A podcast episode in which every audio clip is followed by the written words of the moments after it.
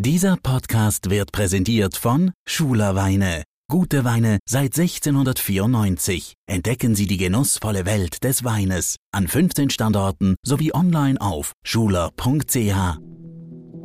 NZZ Akzent.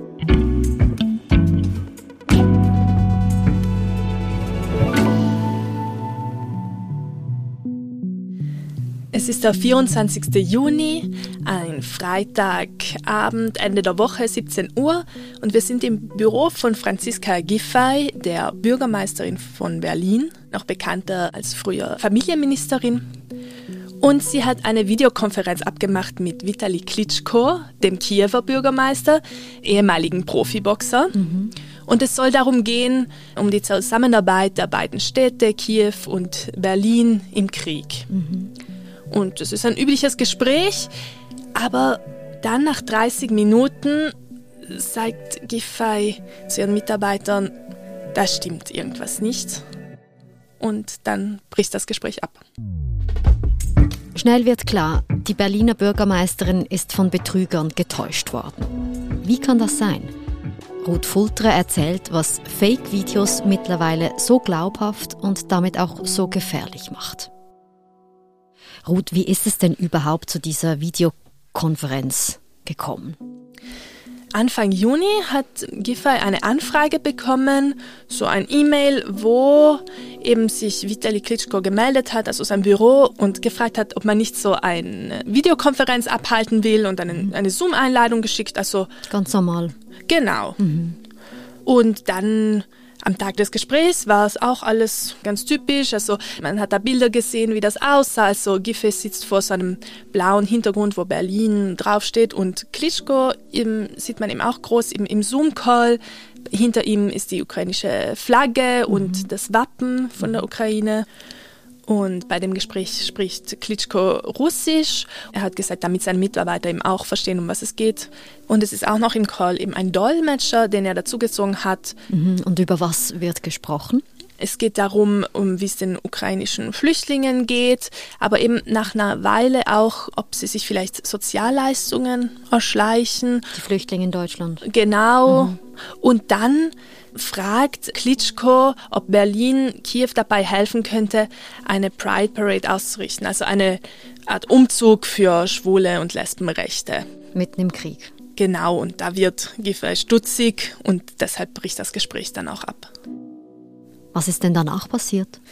Die Bürgermeisterin und ihr Büro sind proaktiv an die Öffentlichkeit gegangen und haben gleich schon am gleichen Abend geschrieben, dass das Gespräch eine Fälschung war. Dass sie also nicht mit dem wahren Vitali Klitschko gesprochen haben, sondern mit irgendjemand anderem. Also die Berliner Bürgermeisterin hat 30 Minuten lang nicht gemerkt, dass es nicht der wahre Vitali Klitschko ist, der da gegenüber sitzt im Videocall. Nein, genau. Also sie hat eine halbe Stunde mit irgendwelchen Betrügern geredet. Mhm. Und die Senatskanzlei hat dann auch angekündigt, dass Ermittlungen eingeleitet werden und auch geschrieben auf Twitter, dass es sich bei dem Video allen Anschein nach um ein Deepfake handelt. Ein Deepfake, okay. Gut, was ist denn genau ein Deepfake? Ein Deepfake ist eine Fälschung in Bild oder Video, die täuschend echt ist. Mhm. Und das ist eine Fälschung, die mit künstlicher Intelligenz kreiert ist. Das heißt, es braucht einen Algorithmus und den füttert man mit äh, ganz viel Videomaterial, zum Beispiel von prominenten Personen. Dann geht das besonders gut. Also echtes Videomaterial, das ist im Internet frei verfügbar ist. Genau, das lädt man dann praktisch alles runter von Filmen, von Interviews, die es schon gibt. Und daraus lernt der Algorithmus dann, wie sich eine bestimmte Person bewegt, wie deren Mund sich bewegt, wie sie ausschaut, wenn sie lacht, wenn sie die Stirn runzelt. Mhm. Und das wird alles gespeichert. Und mit diesem Material kann man danach ein Video fälschen, also wenn ich dich dann mit diesem Material fälschen würde, in einem Call zum Beispiel, dann könnte ich selber daran teilnehmen und diese Software macht das dann so, dass es wie eine Maske sich eigentlich dein Gesicht über meines legt. Mhm. Das heißt, ich bewege den Mund, aber im Video sieht es dann so aus, als würdest du den Mund bewegen. Okay, und das ist so täuschend echt, dass eben jetzt Berlin dann sich geäußert hat und gesagt, wir sind hier Opfer geworden von dieser Täuschung. Genau. Mhm. Mhm. Und von Deepfakes ist viel die Rede, man hat gleich an das gedacht.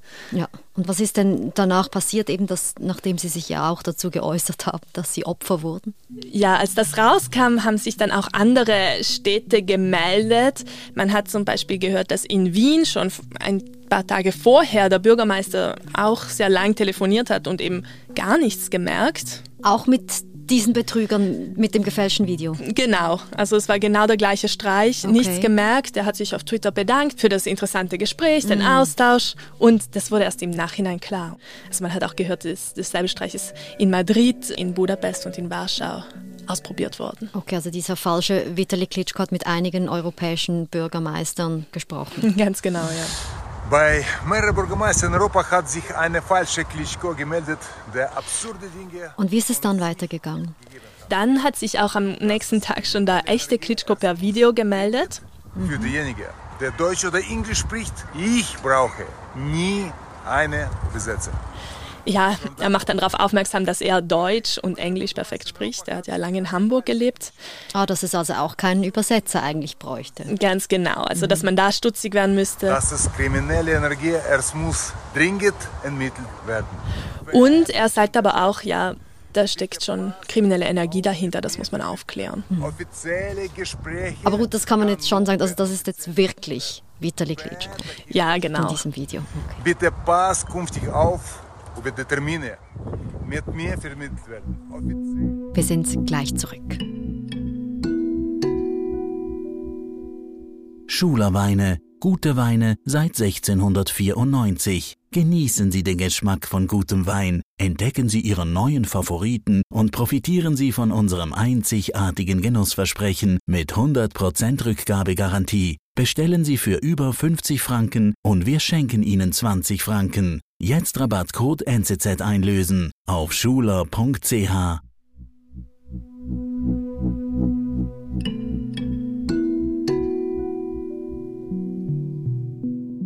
Wie ist es dann weitergegangen? Dann, eben wo diese Diskussion aufkam, Deepfake, dann haben sich auch Experten gemeldet, die gesagt haben, naja, das ist wahrscheinlich kein Deepfake, sondern ein sogenanntes Cheapfake. Okay, also Cheapfake, das heißt einfach eine billige Version von Deepfake oder was ist da der Unterschied? Ja, billig in dem Sinn, dass es nicht Hightech ist, mhm. aber eben sehr viel Handarbeit. Deswegen eigentlich ist cheap dann gar nicht so das richtige Wort. Okay, was steckt dahinter? Da steckt Handarbeit dahinter. Und zwar muss man da ein echtes Video nehmen und per Hand praktisch zusammenschneiden und dann den Ton drüber sprechen und dann daraus wie ein neues Video kreieren. Also eigentlich so das Oldschool Faken, so ein bisschen Photoshop für Videos kann man sich das vorstellen. Ohne KI, ohne künstliche Intelligenz. Genau. Okay, also das heißt, in dieser Videokonferenz, das war dann eigentlich schon Vitali Klitschko tatsächlich und nicht mit der KI manipuliert, aber es war einfach ein altes Video. Genau, das alte Video hat man dann auch gefunden, indem man so die Bilder verglichen hat, dass genau die gleichen Bildausschnitte und Gesichtsausdrücke in einem Video vorkommen, das auch auf YouTube ist. Mhm. Das ist ein Interview, was ein ukrainischer Journalist mit Klitschko geführt hat, schon Anfang April. Okay, das heißt also, die Betrüger haben sich dieses Video genommen, bearbeitet und der Bürgermeisterin abgespielt. Das heißt, es ist technisch nicht ganz so versiert. Weiß man denn, wer dahinter steckt? Ja, es haben sich zumindest zwei russische Komiker dazu bekannt. Die haben sich Ende Juni gemeldet und gesagt, dass sie dahinter stecken, aber mhm. sie haben jetzt noch keinen Beweis dafür geliefert. Mhm. Und es würde aber ins Bild passen, weil sie schon öfters Telefonstreiche gemacht haben. Viel bei Russland-Kritikern, bei Elton John und Macron haben sie schon angerufen. Okay, aber jetzt, in Kriegszeiten ist das ja schon was ganz anderes. Also wenn aus Russland ein Fake-Anruf geschieht mit mehreren Bürgermeistern in Europa, also kann man sagen, was ihre Absicht war? War da eine böse Absicht dahinter? Ja, man weiß es nicht genau. Es wurde dann auch spekuliert, irgendwie Geheimdienst und so. Und das scheint mir übertrieben. Mhm. Aber was schon auffällt, sie nehmen immer oder fast immer Putin und Russland-Kritiker aufs Korn. Also die westlichen Politiker werden dann ja auch ein bisschen lächerlich gemacht. Und sie haben auch schon einen Preis bekommen, schon gerade im Juni, den die Sprecherin des Außenministeriums überreicht hat und sie genannt hat Meister der Telefondiplomatie. Also die Regierung ist durchaus irgendwie stolz auf diese. Also die russische. Genau. Aber es ist jetzt nicht so, dass man davon ausgehen muss, dass Putin die geschickt hat. man weiß es nicht, aber es muss man jetzt nicht davon ausgehen. Okay. Jetzt kann man sagen, dass ja, es ist wirklich nur eine mäßig lustige Aktion in Kriegszeiten. Trotzdem hat es jetzt keine schlimme Konsequenzen gehabt. Und doch irgendwie, dass das überhaupt möglich ist, das ist ja schon erschreckend.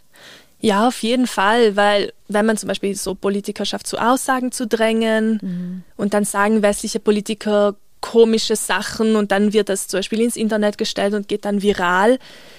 Ja, es, es verwirrt die Leute und es untergräbt schon die Demokratie, wenn immer mehr solche Fakes in Umlauf sind. Mhm. Sind denn immer mehr im Umlauf, kann man das sagen? Ja, auf jeden Fall. Die Technologie entwickelt sich weiter und auch wenn das jetzt noch kein Deepfake war, auch Deepfakes werden immer zugänglicher. Dann braucht man gar nicht mehr Filme schneiden können, sondern können du und ich das machen. Okay.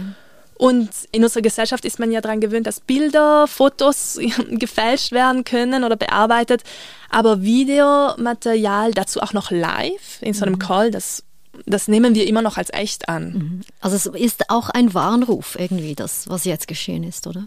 Ja, auf jeden Fall, dass man eben da skeptischer sein muss. Also auch wenn man in einem Videocall mit jemandem ist, ist das noch kein Beweis, dass man wirklich mit dieser Person spricht. Ja gut, aber wie, wie kann ich mir denn jetzt wirklich sicher sein, wenn ich mit jemandem per Video rede?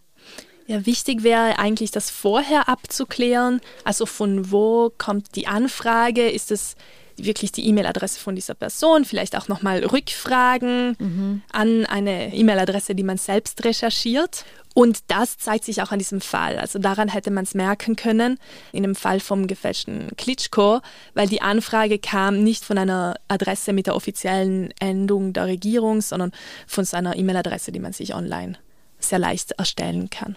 Also die Berliner Bürgermeisterin hätte eigentlich schon viel früher merken müssen, dass da was nicht stimmt. Ja, auf jeden Fall. Und das wirkt jetzt zwar naiv, aber es fehlt einfach die Sensibilisierung für sowas. Also, dass es möglich ist, dass wenn ich eine Person live sehe, mit mir telefonieren, dass das vielleicht jemand anderes ist. Und weil die Sensibilisierung nicht da ist, ist man dann ja auch nicht misstrauisch, oder? Ganz genau, dieses Misstrauen müssen wir uns einfach angewöhnen als Gesellschaft.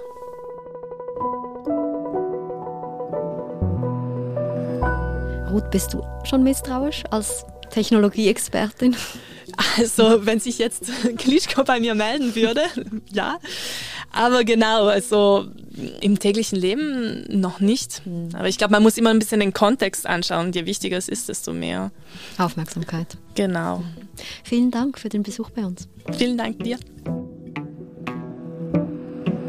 Das war unser Akzent. Produzent dieser Folge ist Sebastian Panholzer. Ich bin Nadine Landert. Bis bald.